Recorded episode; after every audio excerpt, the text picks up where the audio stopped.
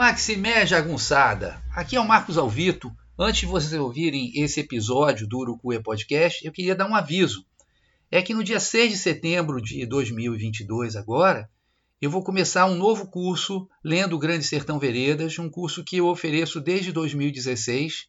Já tive várias turmas e a gente vai do primeiro até o último parágrafo do livro, lendo e comentando todas as passagens do livro vocês têm um amplo material didático com mapas, esquemas, vídeos, enfim, é um, é um curso é, com duas horas semanais, com um pequeno intervalo de 10 minutos, sempre das 19 às 21 horas, e vai ser às terças-feiras. A gente vai lendo, vai mastigando o livro do jeito que o Rosinha queria que a gente fizesse. Então, quem quiser embarcar nessa aventura, nessa travessia, manda por favor um e-mail para marcosalvito@gmail.com. marcosalvito@gmail.com. Tá bom, rapaziada? Valeu então. Um grande abraço. Tchau.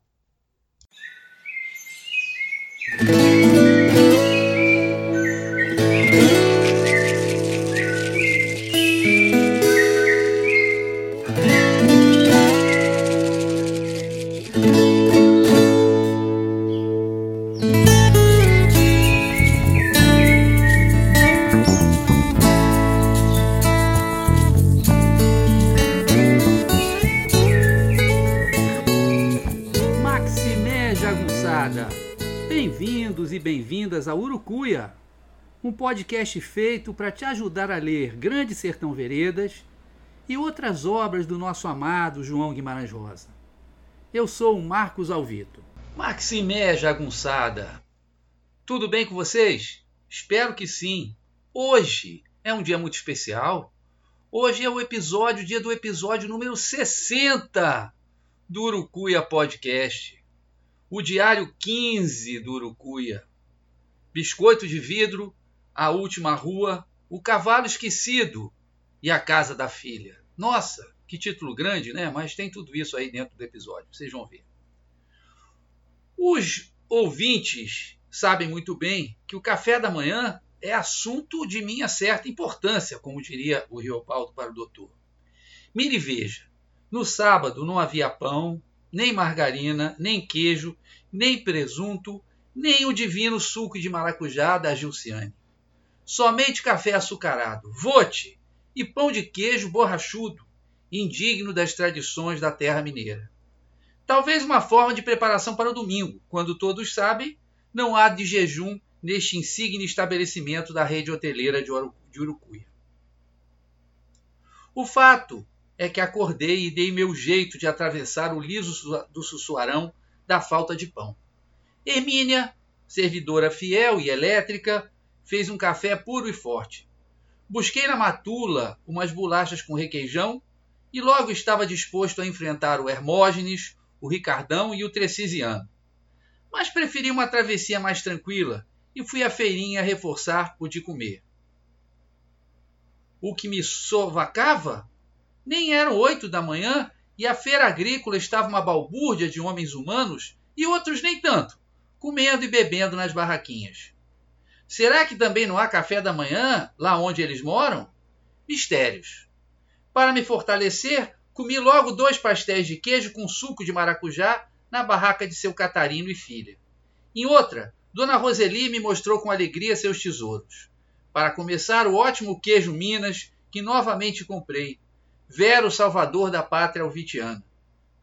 Só que mais tem: biscoito de queijo, rosca doce, bolo de fubá para acompanhar o café após o almoço e um pão de queijo de verdade.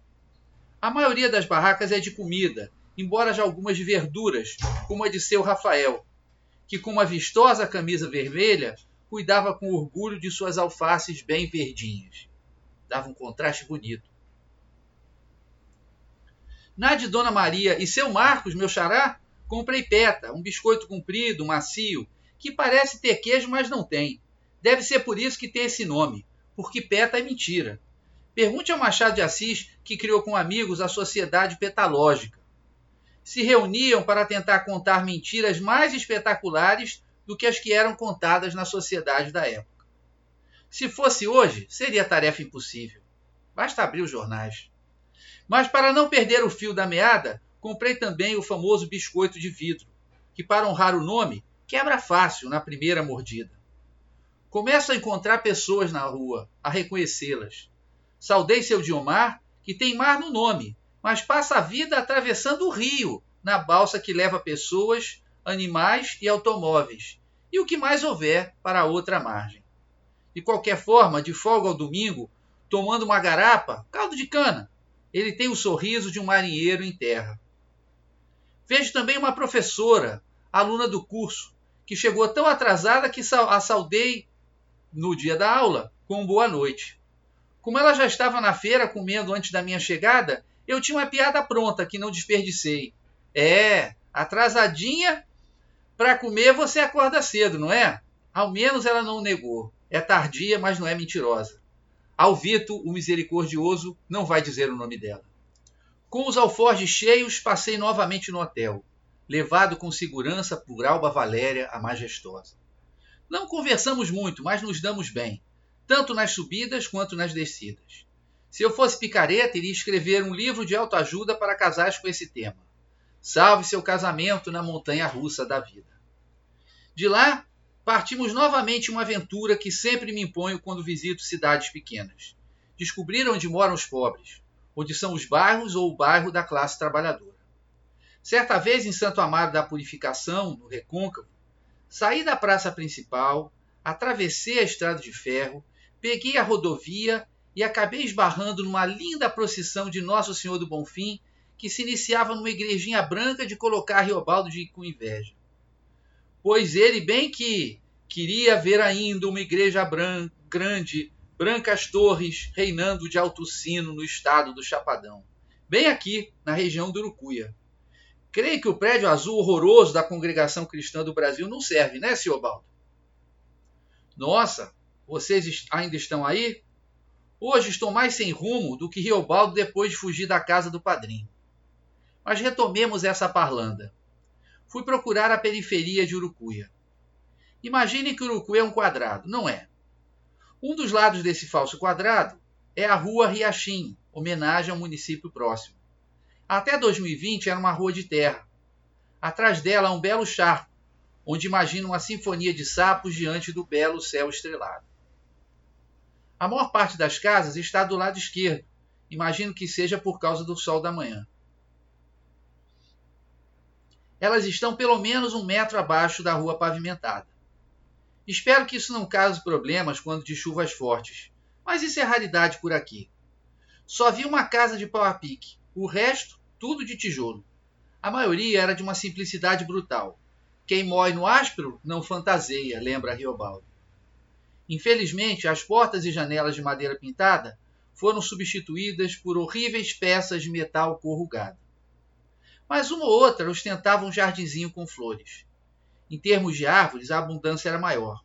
Muitas, sobretudo as mais antigas, à sombra de acolhedoras mangueiras, que antes davam ao povoado o delicioso nome de Porto de Manga, coisa que já vimos. Reparei também em um quintal com bananeira e dois com mamoeiros. Sempre me intrigou o fato de Urucuia ser uma cidade que parece planejada, com uma ampla avenida, com um canteiro central de onde partem ruas em ângulo reto, em um traçado de tabuleiro de xadrez. Um morador me contou o milagre o santo. O prefeito atual está no seu quarto mandato das sete administrações que a cidade teve desde a criação do município em 1992. Originário do sul de Minas, ele vinha a Urucuia para comprar papagaios, à época abundantes, ou seja, para traficar animais silvestres. Foi se tornando conhecido, e não sei como, unido a outro político de Curroiachinho, eles conseguiram emancipar seus municípios da cidade de São Francisco. Havia poucos moradores no distrito. Ele fez o traçado das ruas, distribuiu os lotes e prometeu aos moradores fornecer água por um ano, prazo suficiente para que as pessoas construíssem suas casas. Adivinhe quem se elegeu o primeiro prefeito de Urucuia? Alerto que não tive tempo ainda de pesquisar a fidedignidade deste relato. Digo apenas que a pessoa que me contou essa história não é envolvida em política, não é um inimigo do prefeito, é de confiança e, pela função que ocupou durante anos, teve acesso fácil a essas informações. Caminhando até o fim da rua, encontrei dois rapazes simpáticos a cuidar dos seus cavalos, aprontando-os para um passeio ao centro. Por vaidade ou por agradar as moças, eles estavam enfeitando as caudas dos cavalos estilo trancinha. Talho tem 18 anos, se formou no ensino médio na escola onde eu estou dando curso. Segundo o próprio, está enrolado com uma mulher. Pablo é mais jovem, e a única coisa que enrola no momento são caudas de cavalo.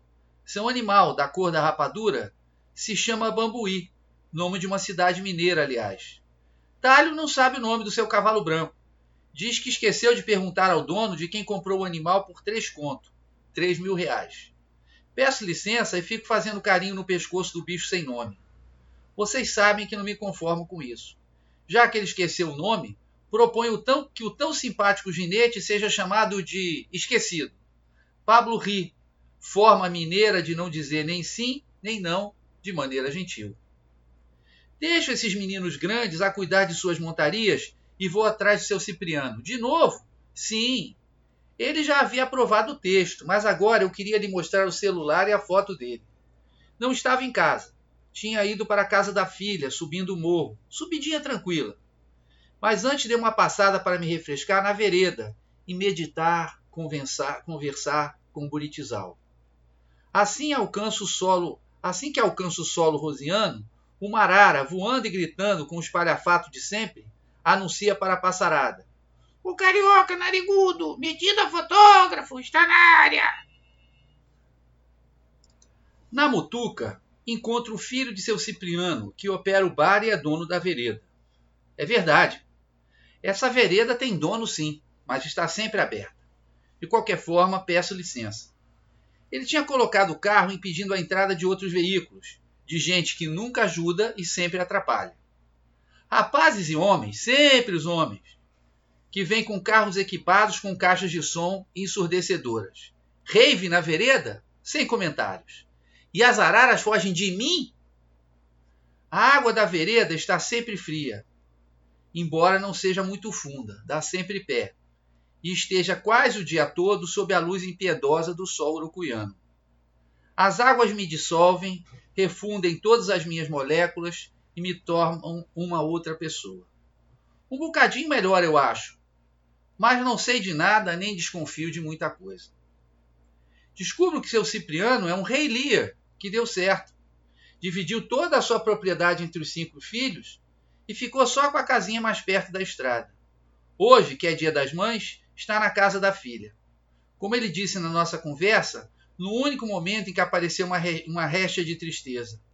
Todo o meu pessoal morreu. Minha mãe, meu pai, minha madrinha, meu padrinho. Depois que Alba Valéria sobe a estrada, com alguma ajuda das minhas pernas cansadas, chegamos a uma porteira. Está aberta, mas não tenho muita certeza de ir entrando assim. Medroso abusado, adentro a propriedade. Seu Cipriano estava na varanda, se balançando na rede. Mentira não é, não, senhor. Descubro que a filha é a vice-diretora da escola, minha aluna no curso, que lá está com toda a família, o marido e as duas filhas. Ele diz que não vê direito, mas bem que se anima quando eu aumento a foto no celular para ele poder se olhar. Como sempre, nos pés nem mesmo chinelos, sem sinal de camisa. Esse homem vive de peito aberto. Seu Cipriano é o rei que ainda não inventaram. O rei descalço, de pés sempre no chão onde viveu e vive. O senhor admire. Isto é o sertão. Este foi o episódio 60, 60, 60 do Urucuia Podcast. O Diário do Urucuia, número 15, Biscoito de Vidro, A Última Rua, O Cavalo Esquecido e A Casa da Filha. Ao invés de Casa da Filha, eu devia ter colocado o Rei Descalço. Então, vou mudar o nome do episódio aqui, só entre nós, para o Rei Descalço. Então, esse foi o episódio número 60 do Urucuia Podcast. Agora vocês vão ficar com a linha da música Acordais, do meu amigo Delfim, também chamado de Alex Rocha, e a moça de voz cristalina, Joyce Carvalhais. Com vocês, Acordais. Um beijo, moçada. Maximé, tchau!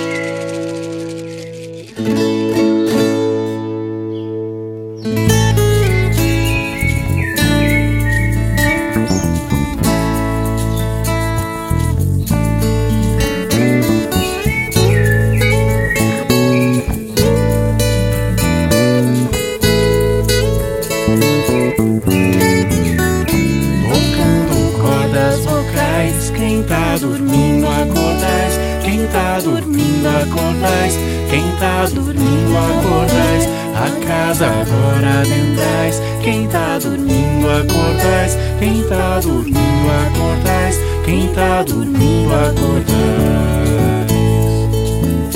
Peço licença ao Senhor, trago cantigas de paz, viola fina ensaiando, o pôr do sol nos quintais, passarinho vem se achegando, som entre os laranjas vozes cantando faz alegria.